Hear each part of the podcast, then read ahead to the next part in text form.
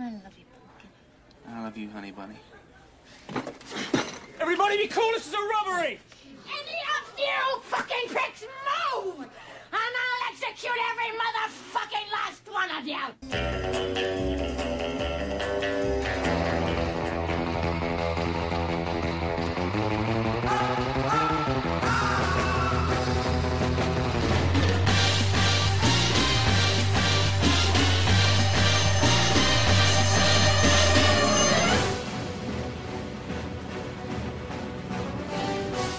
Estás entrando al mundo del cine y su música.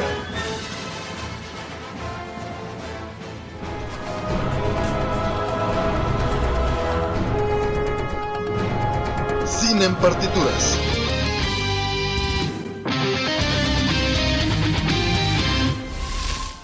Bienvenidos a Cine en Partituras, somos Robert y Manu García y esta semana traemos un programa bastante polémico por todo lo que acaba de suceder este fin de semana, la entrega de los premios Oscars y pues bueno, vamos a arrancar con lo bueno, lo malo y lo feo de esta entrega.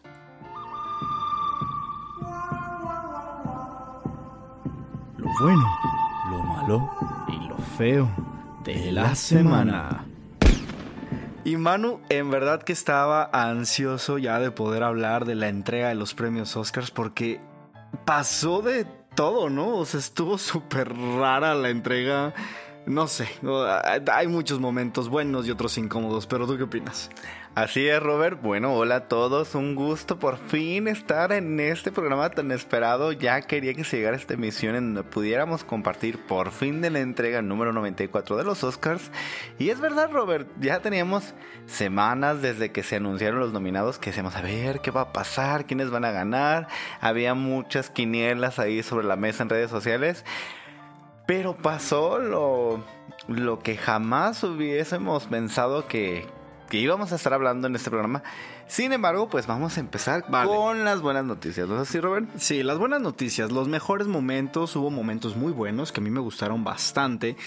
Entre ellos, de- ah, debo destacar sobre todo la premiación de Jessica Chastain como mejor actriz. Creo que fue uno de los discursos más emotivos, más eh, claros, eh, acertados ante la situación que había pasado. Y, híjole, la verdad es que se merecía el Oscar esa mujer. Su interpretación de Tammy Faye fue buenísima y la verdad yo quedé muy, muy contento con, con su discurso.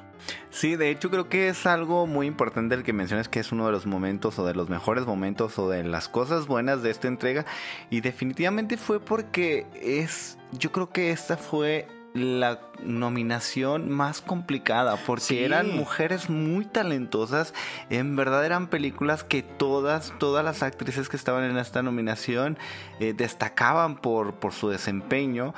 Creo que había muchas cosas en común que decíamos, tanto el personaje de Jessica Chastain como el personaje de Nicole Kidman, pues eran personajes de, de mujeres que... Que en la televisión. en televisión, exactamente. Y en el caso de, de Kristen Stewart, de Spencer, pues bueno, era toda la historia, era ella. Entonces, Sí. aunque no era nuestra favorita, sí teníamos muy claro que, que ella, gracias a ella, la película se, se mantenía bastante interesante. Y en el caso de Penélope Cruz, ustedes saben que era, era de mis favoritas. Yo le ponía todo el amor a, a- a su, a su categoría. Ah, hasta que vi el trabajo de Jessica Chastain, que la verdad, o sea, yo, te- yo lloré con, con la historia de Penélope Cruz, pero Jessica Chastain, la verdad es que más allá de, de- de su actuación, también el personaje que interpreta y la historia que nos comparte es bastante, bastante conmovedora. Y bueno, eso fue algo de los buenos. Otro momento, Robert, que la verdad es muy digno y muy, muy importante, que todos aquellos que no han visto esta celebración, que lo vean, son las reuniones, porque tuvimos tres reuniones que la verdad fueron increíbles, que jamás nos imaginábamos que pasara, que fue el caso de Uma Thurman, de John Travolta y Samuel L. Jackson. Hubiera, hubiera estado genial, imagínate que se hubiera sumado Quentin Tarantino, hubiera Wow. sido oye, Bueno, espectacular ese momento. Aunque sabemos que a Tarantino no le encanta la premiación de los Oscars. por supuesto. Pero sí, ver este elenco fue buenazo. A mí me encantó, me encantó. Fue opacado por otro, otra cosa que vamos a hablar ahorita. Pero la verdad es que ver a este elenco fue encantador. También estuvo el Tener la elenco. foto o sea, tener esa Sí. imagen de ellos y que estaban bailando, Estaban bailando. al principio, eso fue genial. Otro de los mejores momentos fue cuando apareció también, por supuesto, Francis Ford Coppola Wow. con Robert De Niro y Al Pacino por la celebración del ¿no? padrino 50 años. Ya, Manu, qué rápido. Qué... Eso es, es- es- eso es algo increíble y sí fue de lo inesperado que sorprendió de una manera súper positiva, muy bonito. Y algo más contemporáneo que fue el elenco de Juno en donde veíamos a Jennifer eh, Garner, a J.K. Simmons y, y a Elliot Page. Elliot Page. Sí, eso estuvo muy bien. La verdad es que creo que muy que, acertado. que hasta platicábamos, Robert, ¿no? En ese momento de que, ay, no manches, yo no me acordaba que este era el elenco de Juno. Yo me acuerdo que no tiene mucho que ver, pero recuerdo que cuando yo vi esta película en, en salas de cine, pues ese día falleció una tía y, y me acordé, fue como de que yo creo que de, de- de que tengo ese recuerdo opacó como esta historia, pero digamos que ver Juno y a su elenco eh, fue algo bonito. Me pareció curioso que ellos precisamente estuvieran ahí porque pues habiendo tantas películas y tantas historias contemporáneas, pero creo que sí habla cumplía 15 años, me parece, de la Ah, historia. sí, claro. Entonces, fue razón, por eso. Otro de los mejores momentos que a mí me encantó, Manu, fue cuando vimos a, a Jung Jung Jung Jung Jung, Ay, eh, sí. ganadora del premio a mejor actriz De por la reparto. película de Minari, eh, mejor actriz de reparto el año pasado, hace la entrega al, al premio al mejor actor de reparto y se lo lleva a Troy Kotsur. Qué buena. O sea, neta, mira, se me puso la piel chinita. Qué bonita entrega. Me encantó las palabras que ella le dice. Y luego le dice, ¿sabes qué? Dame tu Oscar, pues para que puedas hablar. Todos sabemos que Troy Kotsur, pues es sordomudo. Entonces tenía que hablar con las manos. No podía tener la estatuilla. Se me hace algo súper linda. Y la verdad fue un momento muy, muy emotivo. No, además lo hizo divertido porque al principio dijo ella, yo el año pasado me mm, abiertamente en redes públicas que, me sentía ofendida porque se habían equivocado en pronunciar mi nombre. Como y yo decía ahorita. ella, ay no, ahora yo tengo que dar a nombrar a los nominados y todos los nombres son complicados y dice, bueno, de- de manera anticipada se disculpó porque sabía que iba a pronunciar los nombres mal, pero dijo, bueno, este... Perdón. Ajá, sí, no, como que bueno, ella no se imaginaba que le iba a tocar vivir esta experiencia y decir, mira, yo me quejé, ahora el universo me dice, bueno, pues ahora para que si te quite vas a tener que nombrar. Pero estuvo es muy encantadora esa señora y Sí. todavía si no han visto Minari, véanla y por supuesto si quieren disfrutar la interpretación de Troy Kotzer En mm, Coda. En Coda, pues la verdad vale muchísimo la pena. Y esos fueron algunos de los momentos que a mí me gustaron. La alfombra roja también estuvo padre, bastante entretenida. Ah, unos El outfits discurso de Ariana malos. DeBose también fue Ah, sí. muy, muy, muy Fue- bonito. Fue el primer premio y la verdad es que me gustó mucho. O sea, Fueron me los encantó. mejores discursos, ella y Jessica Chastain. Sí, creo que se llevaran estrellita con eso, la verdad, muy, muy buenos. También ver a Lady Gaga premiar eh, mejor película estuvo emotivo. Junto me gustó. Sí, la verdad, extraordinario. Y bueno, hubo- inesperado, ¿eh? Yo no me imaginaba que Lady Gaga iba a entregar ese premio y mucho menos con Lisa Minnelli, pero sí fue como conmovedor. Creo que fue algo bonito. Bueno, vamos a lo malo. ¿Qué hubo de malo en los Oscars? Aparte de casi todo. Ah, bueno, no es cierto. No, la verdad La es que, animación, Robert. Híjole, yo. ¿Qué pasó con la Terrible. animación? Pasan al escenario tres actrices que han interpretado princesas de Disney. Bueno, que ah, todavía no hemos visto a la de la falta, Sirenita, Falta pero- la de la sirenita, pero vimos a, a esta Jasmine y a Cenicienta, ¿no? Vamos a dar el premio a la mejor película. Y obvio, era obvio que se lo iban a dar a la película de Encanto. Terrible decepción, el peor momento para mí. Creo que la academia hubiese posicionado su credibilidad al haber dadole el premio a los Mitchell contra las máquinas, que todos sabemos que es la mejor película de animación de todas las que estaban en competencia. O sea, sin lugar a duda, esta película es extraordinaria, mano. Teníamos la esperanza, dijimos, ese va a ser el momento sorpresa, que veamos eh, mejor eh, largometraje animado y que digan los Mitchell contra las máquinas era como que tal vez, tal vez, o todavía pensando en Flea, de que tal vez rompan esta regla de que siempre Disney acapara todo, Híjole. pero ya dicen así que era... era- o sea, valía Era soñar, que ¿no? Era, sí. era como de, bueno, pues se vale soñar, ¿no? Eso Sí. fue algo de las cosas malas. Decepcionante. Por supuesto que mm, ya nos vamos a brincar un poquito hacia lo, Lo feo. feo. Yo quiero empezar con algo. Malo, malo y feo, este Robert. mm, Antes de llegar a lo que ya todos sabemos y que ya es historia vieja, porque pues ya los memes desde el domingo estaban con esto. Pero el caso de, de Kirsten Dunst, Robert, Horrible. eso sí, fue- es, es a lo que iba. Yo te quería decir algo. Las presentadoras muy mal. Chistes innecesarios, groseras, burlándose de las demás personas. Yo no entiendo cómo permiten esto en los Oscars, en verdad. Yo no le veo la necesidad de burlarse de los actores o las actrices que por algo están ahí, por algo están nominados y se me hace una falta de respeto y la verdad, bastante malas. Corrientonas, estuvieron corrientonas, manoseando ahí a los actores, no sé. Y bueno, lo que le hicieron a Kristen Dunst se me hizo una grosería horrible, muy mal, la verdad, de haberla levantado de su lugar para decirle, eres una calentacientos, o sea, Sí, rellena asientos. rellena asientos, horrible. Y por Digo, para aquellos que no saben, pues en los Oscars, para que no se vea el, el- el teatro, el auditorio vacío, contratan personas para que cuando alguno de los actores, o actrices o productores, directores tienen que ir al baño o tienen que eh, contestar alguna llamada, pues este existen estos eh, rellena asientos y pues sí fue de muy mal gusto de Amy Schumer que, que, que hiciera esta broma y que lo Espérate, peor del caso es que y, en después, o sea, y peor, después de lo que habíamos visto en, a nivel internacional del golpe que le metió Will Smith a Chris Rock por la, la broma que le hizo a su esposa Jaira, ¿no? Entonces, también el peor momento, Manu, incómodo, desagradable. Ah, no, no sé, no sé ni qué decir. Creo que ambos estuvieron mal, o sea, tanto Chris Rock por haber hecho un mal comentario, burlarse, vuelvo a lo mismo, muy mal gusto burlarse de, las demás personas. Y peor aún, la reacción violenta. O sea, pudo haber reaccionado de una y mil maneras. Pudo haber hecho eh, otro tipo de acción en la cual hubiera dado su merecido a Chris Rock de una manera inteligente. Pero levantarte a golpear a alguien. Qué, qué mal gusto, en verdad. Yo. A mí, por sí, de Will Smith jamás me ha gustado. Nunca me ha gustado. Sí, escuchen el programa de la semana Sí, pasada sí, y van a darse cuenta que nosotros siempre dimos, no se lo merece. No se lo merece, Está o más sea- que cantado. Y más allá de que digan, ay, es que fue por la violencia. No, desde antes nosotros ya teníamos una postura muy clara de Que que, no, no, o sea- que era mejor. Yo, mi favorito siempre dije, era Andrew Garfield porque dejándome llevar por mis emociones, yo quería que él ganara.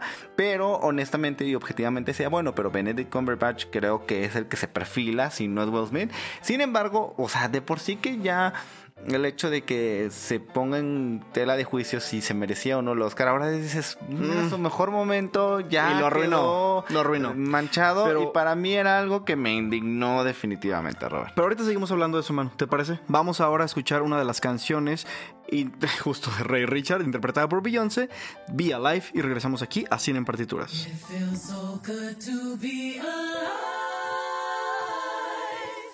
We had the kids' future plan before they were born. Got all my family by my side. First date, I took Venus and Serena to the tennis court. Wipe this black off if I try. I knew I had champions. That's why I lift my head with pride. Venus and Serena gonna shake up this world.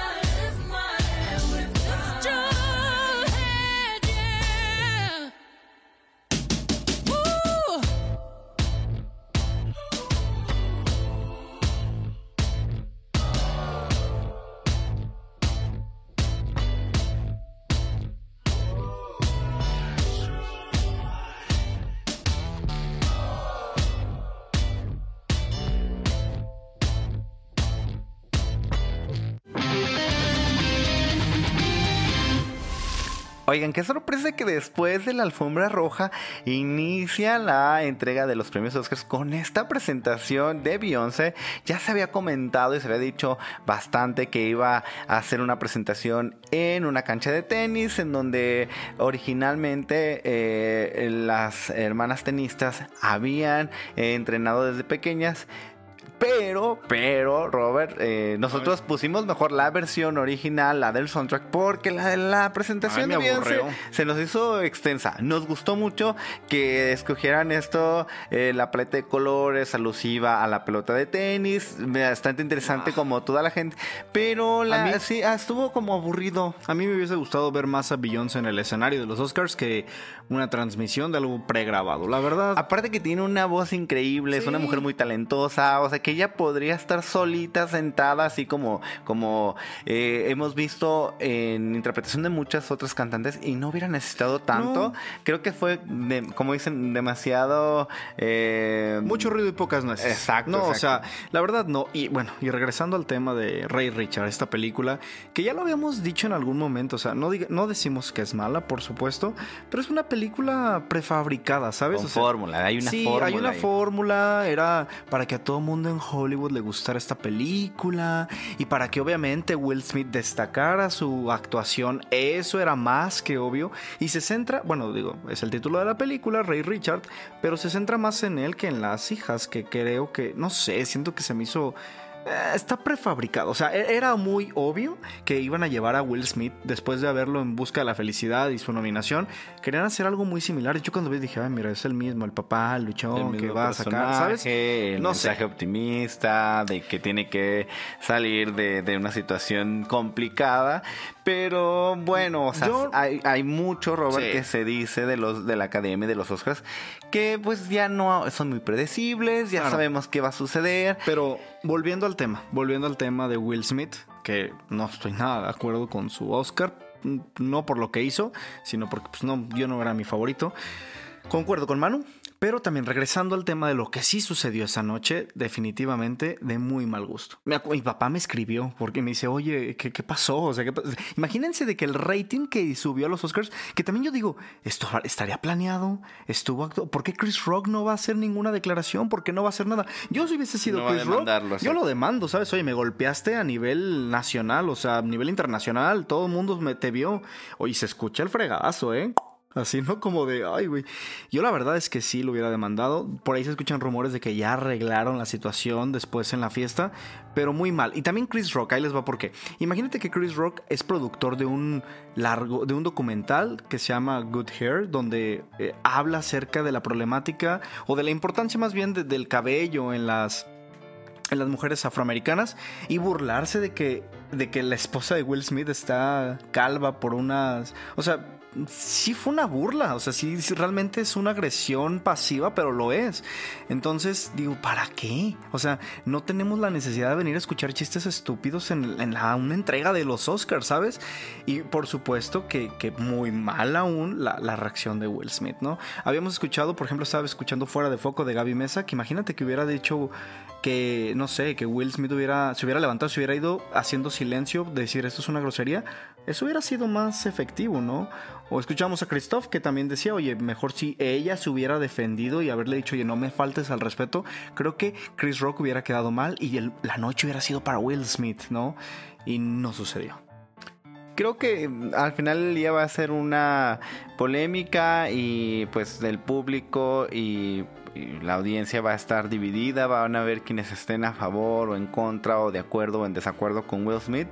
Algo que la postura que desde un principio yo le comentaba a Robert era que pues la violencia siempre va a generar más violencia, eh, siempre he estado del lado del diálogo y no actuar eh, con, pues, de manera visceral definitivamente sí, yo le, desde ese del momento en que sucedió, yo le comentaba, yo le dije, para mí sí me, me alteró, me, me, me choqueó, y sí yo le decía a Robert, ¿sabes qué? Es un sentimiento de indignación, porque... eh, La ceremonia está hecha para hablar de cine, para celebrar al cine. Y le comentaba yo a Robert, te decía Robert que eh, vamos a hablar del talento, vamos a hablar de, de, de Will Smith, de su trabajo y definitivamente tanto el comentario de Chris Rock que atacando ni siquiera a la persona que está nominada, o sea, es una invitada, es una persona que va a celebrar el trabajo de su esposo y que digas, ¿por qué es relevante mi cabello o el cómo me veo físicamente?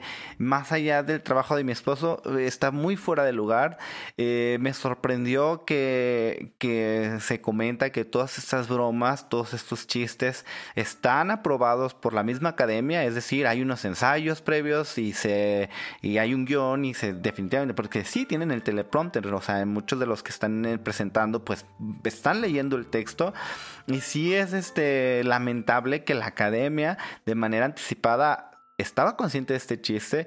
Y sí, o sea, se habla de que hay la agresión física, pero también eh, el atacar y el, y el describir o burlarte de la forma en la que una mujer o un hombre se ven o su aspecto físico está mal. Entonces, tanto Chris Rock Sí. como dicen, si él no hubiera hecho esa broma, eh, no hubiera habido ninguna agresión. También, como comentaba Robert, definitivamente Will Smith pudo haber simplemente salirse de la sala. Ella, él y, y Jada salirse y de manera indignada decir no podemos tolerar ese tipo de comentarios. Y pues Y ya. no, o sea, creo que sí fue algo mm, polémico. Va a durar años en que se nos olvide esto. Y yo hasta en algún punto dije, ¿saben qué? Yo ya no voy a volver a ver la transmisión. O sea, voy a ver los ganadores, voy a leer la nota, pero si lo hacen el, el- el utilizar el dolor o la pena ajena para que ganen rating, la verdad es que yo estoy en Mal. desacuerdo. Porque tanto la academia como los comediantes como Will Smith están haciendo mal, están dañando y abusando de eh, comentarios amarillistas, digamos, o sensacionalistas, nada más para obtener rating y pues no va por ahí la cosa. Entonces, ¿qué Exacto. quieren? ¿Quieren obtener eh, rating o realmente celebrar el cine? Ya no entiendo cuál es el objetivo, entonces bastante, bastante eh, lamentable, Robert. Pues bueno, ahora vamos con las ganadoras. Eso sí les quiero compartir. Y para mí, déjenme decirles desde mi punto de vista muy particular que estoy fascinado con la parte técnica. Definitivamente para mí, Dune era una de las mejores películas técnicamente hablando. Todo el tiempo, Robert, Yo- me tenía tanta fe. Yo decía, no, Duna. Yo, yo decía, incluso en el podcast de la semana pasada, yo decía, Duna va a ser de las que se van a ir y van a estar muchas nominaciones y pocos premios. Y me dejaron calladito Es que, ¿sabes porque. A mí me atrapó desde el momento que la vi. Yo estaba fascinado en el cine.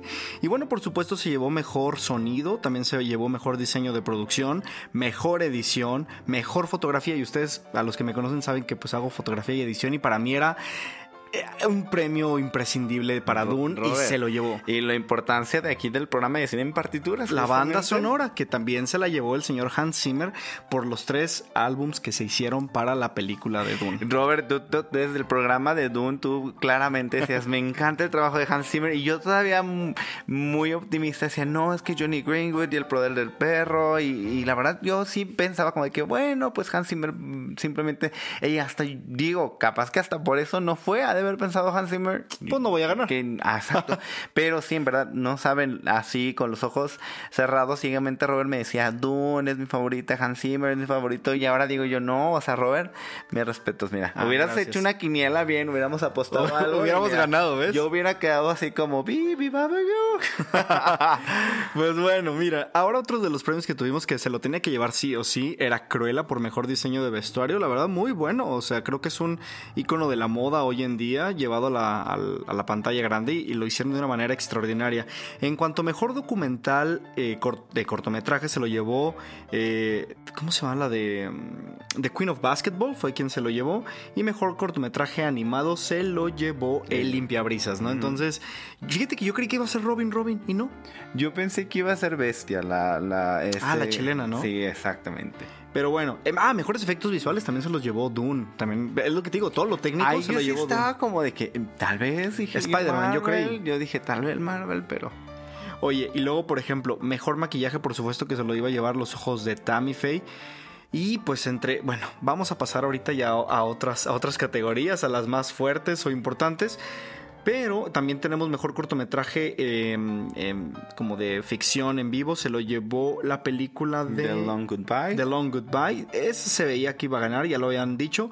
Y mejor documental en largometraje se lo llevó Summer of Soul, que fue justo cuando pasó todo este Sí, desbarajuste. y, y ahí sí fue una sorpresa, ¿eh? Yo no esperaba que se la llevara este, este, este largometraje, pero sí lamentable porque, o sea, la gente estaba enfocada en muchísimo, bueno, en el conflicto que hubo, en esta violencia que vimos al aire, lo que jamás, algo insólito.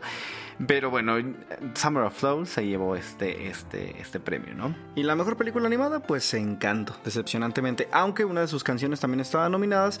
Y me gustó bastante la interpretación de Sebastián Yatra. Y justo lo que vamos a escuchar ahorita: Dos oruguitas en la entrega de los Oscars. Here to perform Dos Oruguitas, please welcome Sebastian Yatra.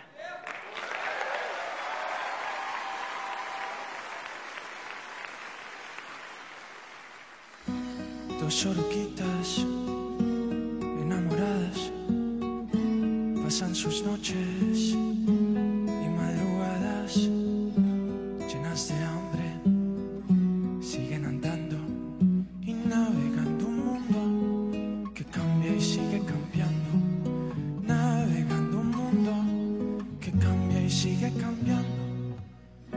Dos oruguitas paran el viento se abrazan con sentimiento, siguen creciendo, no saben cuándo buscar algún rincón. El tiempo sigue cambiando, inseparables son y el tiempo sigue cambiando. Ay, oruguitas, no se aguanten hay que crecer, aparte y volver. Hacia adelante seguirás, vienen milagros, vienen crisalidas, hay que partir y construir su propio futuro.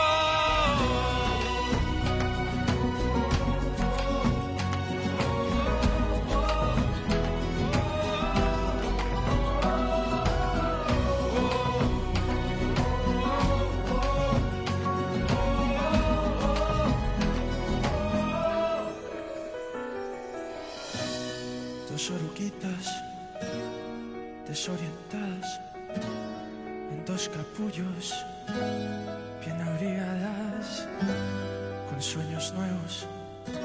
Ya solo falta hacer lo necesario en el mundo que sigue cambiando, tumbando sus paredes. Ahí viene nuestro milagro. Nuestro milagro, nuestro milagro. Ay, mariposas,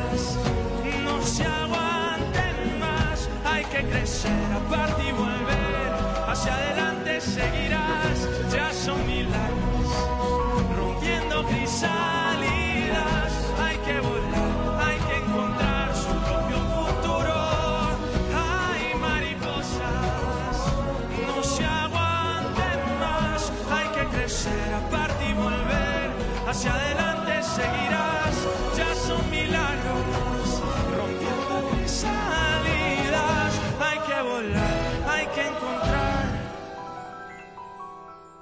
su propio futuro.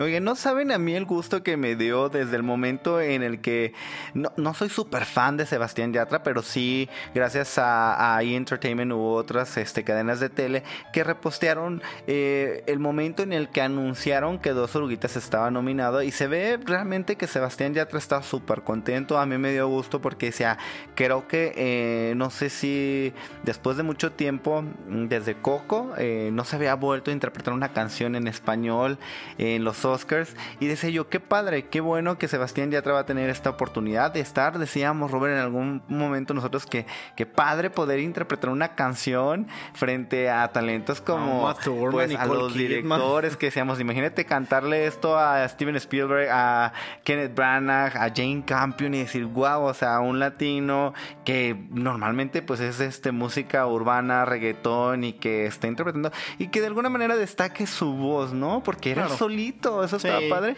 Y yo sí estaba Robert indignado, ¿te acuerdas que te decía yo de, ah, de que van iban a interpretar, no se habla de Bruno? Y yo así de, pero es que no, o sea, ese momento especial es para, para Sebastián Yatra. Y qué bueno que lo respetaron, ¿no? O sea, la verdad es que dijeron, va. Este, le dieron su momento a Sebastián y lo hizo, lo hizo bastante bien. Se veía nervioso, si viste que sus manos estaban temblando, pobre, pero lo hizo bastante bien. Entonces, de hecho, vi un video después, así como un detrás de cámaras, no sé si fue en las redes de Sebastián, que estaba así como todo nervioso dijeron, tranquilo, estuvo súper bien y la verdad es que lo hizo bastante, bastante bien. Eh, y bueno, esa fue la interpretación de dos oruguitas. Continuamos, mano, con las ganadoras y las nominadas y todo. Va, que va, perfecto. Bueno, cuando llega el momento de mejor guion adaptado, aquí fue como que todos empezaron a decir, oh, oh. Something's gonna happen, porque se lo lleva Coda, ¿no? Sorpresivamente, eh, Sian Heather, que es la directora y, guion- y guionista de esta película, yo, yo sí no, no estoy satisfecho, Manu, o debo serte honesto, porque para los que saben, y creo que ya no es noticia, pero desde hace mucho, vean, eh, busquen el podcast que hicimos de Coda, le pusimos slash la familia Beliard porque es la película francesa original. Y, y- y yo no le veo tanto mérito el adaptar un guion de otro guion. O sea, yo le veo el mérito de al adaptar un guion de un libro. Por ejemplo, era el caso de las otras competidoras como La hija oscura, que creo definitivamente que era la que se merecía el Oscar. O el, Maggie poder Gyllenhaal, del o El Poder del Perro, o, o. Drive My Car O sea, también, que que, son todos- adaptaciones. Literarias, exacto. Y esto fue pues de, ah, pues agarro tu guion y lo hago gringo, ¿no? O sea, lo pongo en inglés y lo pongo en una locación en Estados Unidos. Yo no le veía, la verdad, el, el mérito. Aquí es en donde yo les comento, a veces la subjetividad y el nos gana. Coda definitivamente, ya desde el podcast que menciona Robert, yo comentaba, es que es una película que te roba el corazón, Sí, con la que vas a conectar, con la que vas a sentir que se te mueve ahí este revoloteo de emociones en el estómago, en el pecho. Y definitivamente la gente que votó Normalmente, bueno, se dice que los que votan son conocedores, que son expertos en guiones.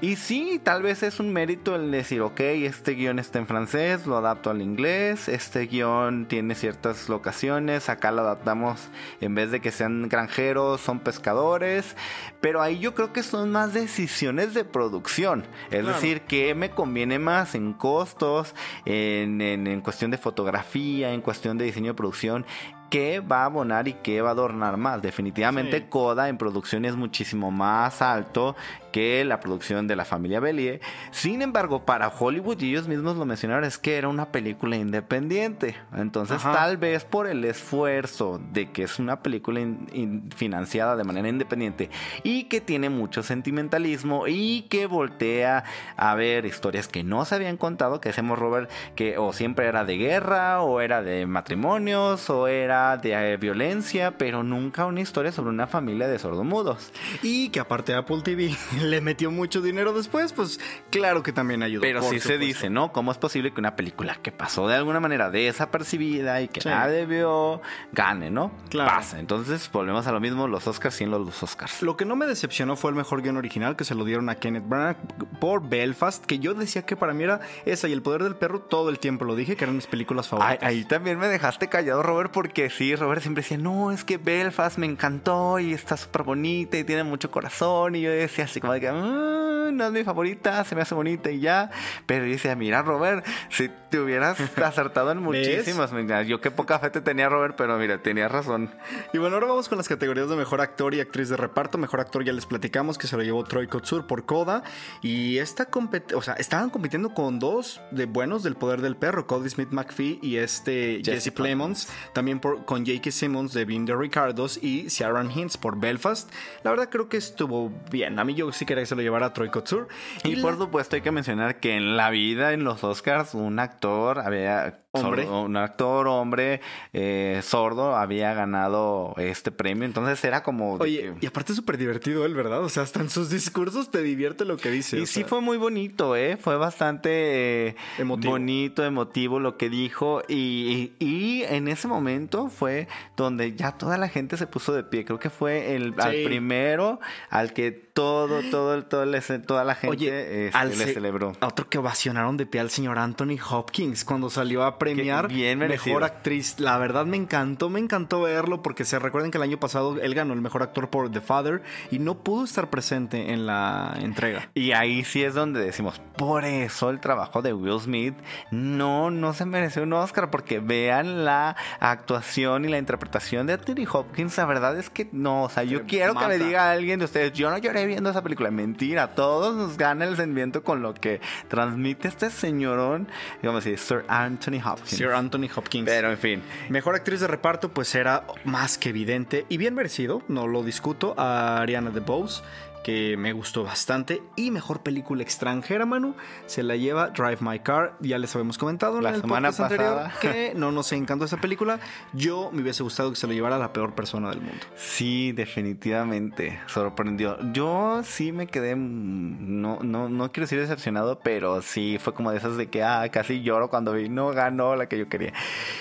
Ah, esto es algo muy emocionante. Mejor dirección se la lleva Jane Campion, que ya había arrasado esta mujer con todos, con todos los premios mm, que mayor peso. Recuerden que ella ya había dirigido El ah, piano. el piano y fue la primer mujer en ser nominada para ser ganadora del Oscar. Y Es no se lo dieron. No se lo dieron, pero es una película wow. Oye, yo me quedé impactado por el dato que me dijiste que es la tercera mujer que lo gana en 94, 94 ediciones. años. Yo estoy indignado con eso. O sea, porque hay mujeres directoras súper talentosas. Entonces, creo que ya tenemos que estar más abiertos ahí en la industria del cine. Ya, ya se está, ya se está visibilizando, pero desde mi perspectiva, y así voy a crear controversia, a lo mejor la gente opina distinto a mí, que se vale. Eh, A mí me gusta más el trabajo de Jane Campion que Chloe Zhao. Definitivamente. Ah, por Jane supuesto. Campion, o sea, ah, mis respetos a No, esa no, mujer. no, pero por supuesto, Manu. Yo ya vi como tres veces el poder del perro, ya Sí. vi un montón de entrevistas detrás de cámaras y A yo de- cada vez termino más fascinado A mí por esa desde el, película. desde el piano me había encantado esa película donde vemos a Anna Paquin y, y- y es extraordinaria. Y déjenme decirle que yo esa película la vi el año pasado apenas. Yo no sabía de su Ah, existencia. Robert, Robert, tú fuiste quien me platicó. Y yo así de que, wow, o sea, Jane Campion, Buena. muy bien, muy bien. Sí, no, Chloe Zhao después de la decepción de Pe- peor aún.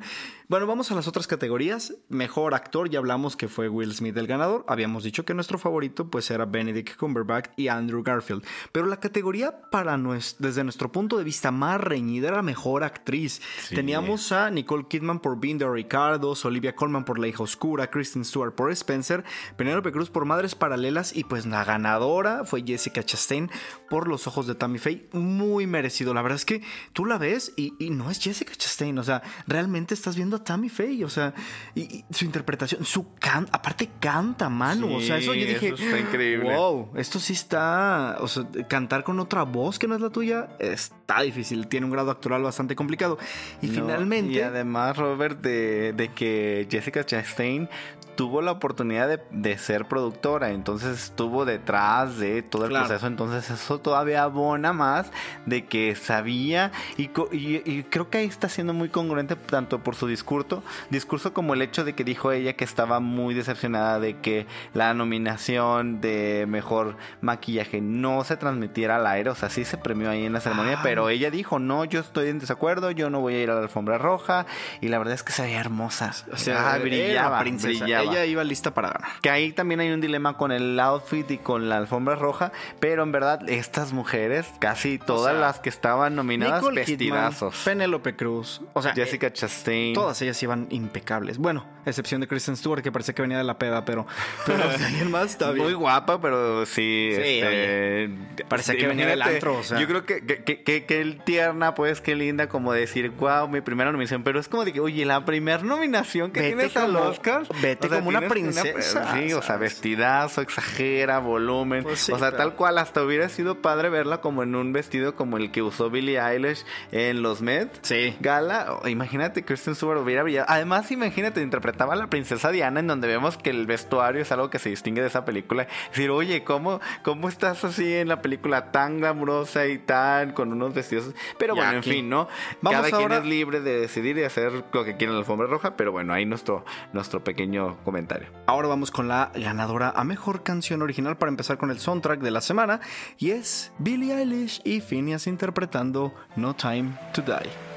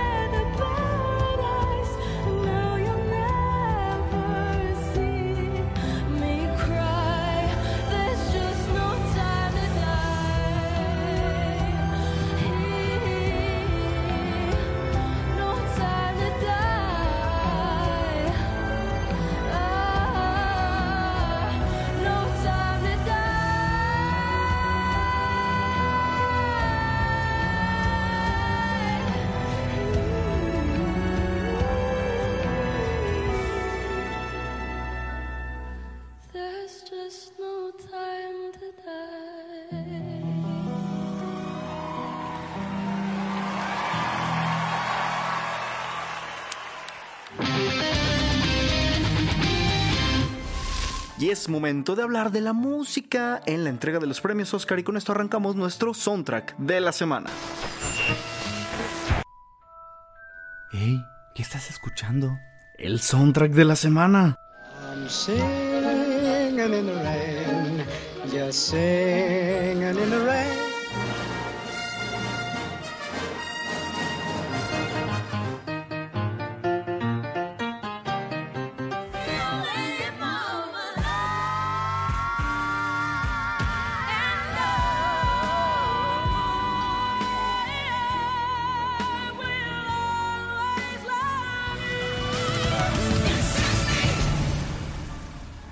Y bien, acabamos de escuchar esta canción interpretada por Billie Eilish. ¡Qué bonito! O sea, en verdad, Manu, a mí se me puso la piel chinita. Por supuesto que era la favorita para muchos para ganar esta, esta canción que sabemos que se llevó el Grammy. Y aparte ya había sido estrenada hace dos años atrás, lo cual, pues, la- te- todos la teníamos en la mente. Todos sabemos perfectamente que era una canción que iba rumbo al Oscar. ¿Te acuerdas que de hecho el año pasado te dije, oye, ¿por qué no está la canción de No Time to Die? Y tú me dijiste, no, pues que no han estrenado 007. Y dije, ah, tienes razón. Honestamente, yo no soy tan fan de 007, pero creo que han hecho una acertada colección de canciones recientemente para su soundtrack. El caso de Adele, el caso de este, ¿cómo se llama? El que, no me, que me cae mal. Eh, que interpreta Ah, Sam Smith. Sam Smith, este. Sí, se han llevado la estatuilla Sí, con o sea, 007. Hasta Madonna ha cantado, ¿no? Pero muy bien, muy bien, No, Billie Eilish. No me acordaba de Madonna. Po- eh, algo a mí que me sorprende y me da mucho gusto. Y no, no, o sea, en verdad ustedes tendrían que haber visto la cara de Robert cuando estaba viendo a Billie Eilish. En verdad es una eh, cantante completa y que decía Robert que hasta su voz de alguna manera ya había madurado, cambiado, mejorado y, y- y en verdad Robert estaba desconectado de la realidad porque estaba disfrutando cada momento de esta interpretación y decíamos, ¿no? Qué padre que estos dos jóvenes, porque realmente Billie Eilish, 20 años, una niña. Les, les mentiría si, si les digo que es la, la cantante más joven en recibir un Oscar, pero en verdad tanto Adele como Sam Smith como Billie Eilish, pues son nuevas generaciones de, y nuevas voces que se han ganado el Oscar y yo creo que hasta ya han de decir, wow, o sea que a los próximos cantantes que vayan a interpretar el- el- la canción original para el 007 va a ser todo un reto, porque es decir, Por después de tres cantantes que se han llevado el Oscar con esta interpretación, eh, definitivamente es complicado, es difícil superar ahora a Billie Eilish, va a ser como de que chino, o sea, ¿cómo voy a ver- hacer eso?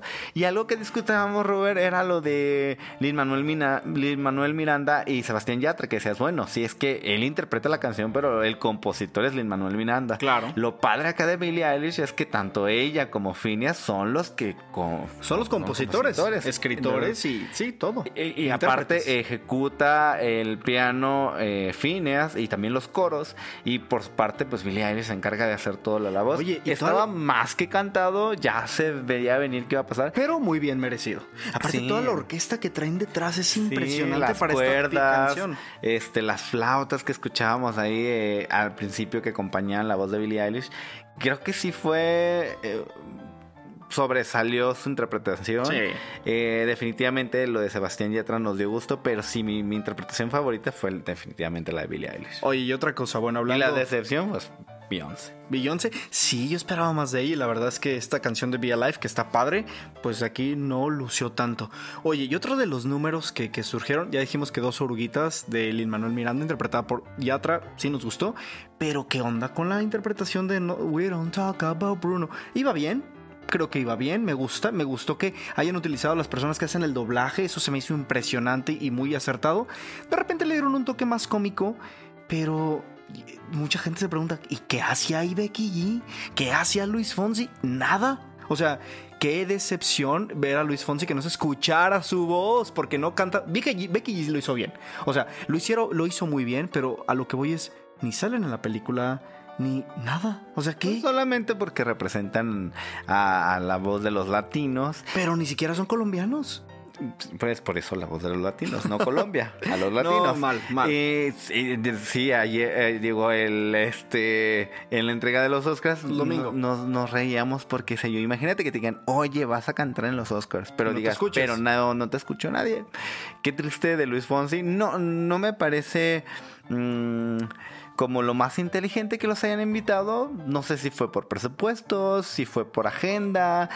Eh, sí, sí son latinos, pero nada que ver con... De entrada está como fuera de contexto que por qué cantan una canción que no está nominada al Oscar. Claro. ¿Quién sabe? O sea, una de ellas pues, es porque. Van Morrison estaba en gira y Ya no se pudo presentar, que fue algo de las cosas malas, que bueno, ahí no lo mencionamos. Y han de haber dicho, bueno, ok, Van Morrison canceló, ok, hay que poner We Don't Talk About Bruno. Pero ya que digan, pero Becky G y Luis Fonsi, o sea, más reggaetoneros. ¿Para qué? ¿No? Y Pero no bueno, es como que esté mal, pero para la para el tipo de ceremonias, como que sí está fuera de lugar. Fuera de lugar. Oye, y luego, por ejemplo, o sea, mejor hubiera invitado a Maluma. Maluma Khan sa- hace la, la voz de uno de los Y ese personajes. es colombiano, ¿no? Él es colombiano, claro, pues mejor hubiera Ah, salido y él. aparte es cierto, Sale en es- encanto su voz, o sea, es como de, ¿por qué no estuvo? Ahí volvemos a lo mismo. Agenda y presupuesto. Fanservice No también. mismo. Oye, y otra de las películas más desapercibidas, no digo que sea mala, pero a mí se me hacía aburrida, la verdad. La de Four Days, de la película Four Days, de Somehow You Do, de, de Diane Warren. Ah, fue como que la que, ah, mira, aquí está. No, no, no creo que haya tenido peso la canción. Por supuesto que la, la favorita era la de No Time to Die. Y esas fueron las canciones nominadas al Oscar. Y respecto a bandas sonoras, eh, Hace dos semanas decíamos de la canción original de Van Morrison, ¿no? Eh, hablamos de Belfast. Down to Joy, ajá. Y Down to Joy, pues fue la otra que decíamos, sí, estaba, está muy padre porque ah, te ayuda a recordar esta, estas décadas. Es una canción que vale la pena en cuestión composición y los instrumentos que, que acompañan a la voz de Van Morrison súper bien.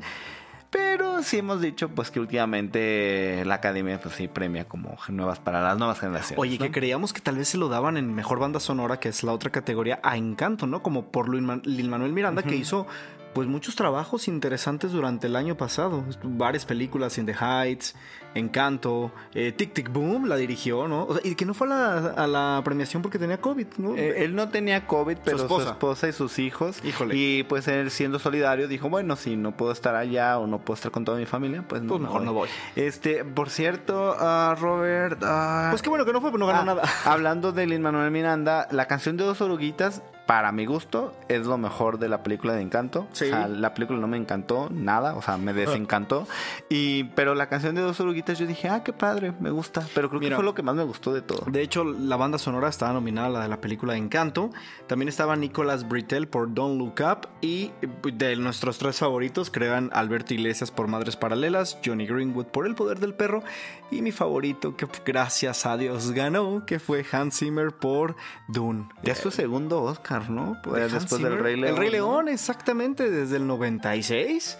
Wow, ya pasó rato, ¿no? Entonces, Sí, o sea, se nota, o Oye, sea, es una persona muy entregada aparte- y que, y que definitivamente eh, se compromete mucho con el trabajo. La atmósfera definitivamente ayuda mucho y pues vamos a ver qué pasa con la segunda entrega de Dune, ¿no? Sí, Claro, y de hecho sabías que la película, la película, la canción de No Time to Die también estuvo influenciada porque Hans Zimmer hace la banda sonora de 007. Entonces, qué padre. pues de hecho Billie Eilish lo afirma que ella tuvo el honor de estar trabajando ahí Phineas con Hans Zimmer. Entonces, que pues claro que que hubiera sido encantador haberlos visto así a Billy, o sea, él ganador de banda sonora, ellos ganadores de mejor canción, eh, los tres en conjunto jun- con Phineas, creo que hubiera sido un momento también muy épico, aunque el momento de la premiación de la mejor canción estuvo súper bonito, o sea, Billy no no cabía de emoción, o sea, estaba desbordada de, en verdad, no sabía si llorar, gritar y estaba toda contenta y me encantó ver a Billy. así. De hecho, yo creo que eso es lo que deberíamos de ver en las premiaciones, como esa emoción, esa emotividad que le dan tanto Jessica Chastain como Ariana DeBose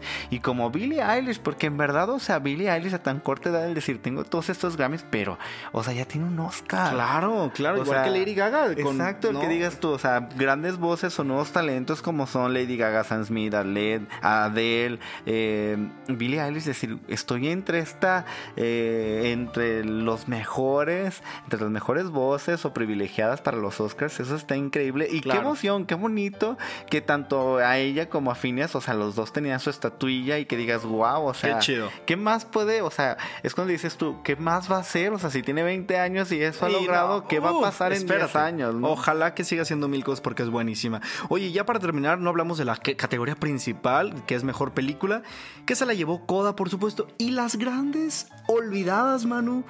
El Callejón de las Almas Perdidas, Don't Look Up y Licorice Pizza se fueron con las manos vacías. totalmente vacías. Desafortunadamente ahí Guillermo del Toro esta vez pasó como de, ah, de noche por la película. Y no es mala película, es buena película. Licorice Pizza no me encantó. Don't Look Up sí me gustó. Pero bueno, fueron las que no ganaron absolutamente nada. Y con esto terminamos el programa del día de hoy, de entrega de los Oscars en su edición 94. Y- Recuerden que no es la sección de nadie me preguntó, pero ya va a tener muchos, muchos, muchos datos más que compartir inútiles. Claro. Y bueno, Robert, pues al final del día, pues estamos celebrando el cine. No podía pasar desapercibida esta premiación, Robert. Y pues muchas gracias, gracias por, por poder compartir este espacio y poder hablar de lo que nos encanta, ¿no? Y les tenemos una noticia a todos nuestros seguidores de Cine en Partituras. Ya se va a acabar nuestra segunda temporada. Nos queda un programa, chicos. Nos vamos a despedir de ustedes eh, por un tiempo. Y bueno, vamos a tener más noticias y sorpresas aquí en Cine Cine en Partituras con este arranque de tercera temporada en la segunda semana de abril. Espérenlo para que pues, bueno, vienen muchos cambios y sorpresas dentro de Cabina Digital. Y pues uno de ellos es este programa de Cine en Partituras. Nos vemos el siguiente miércoles y no olviden escucharnos también en Spotify como Cine en Partituras. Y muchas gracias por habernos acompañado en esta edición especial de los Oscars. Nos vemos la siguiente semana. Chao.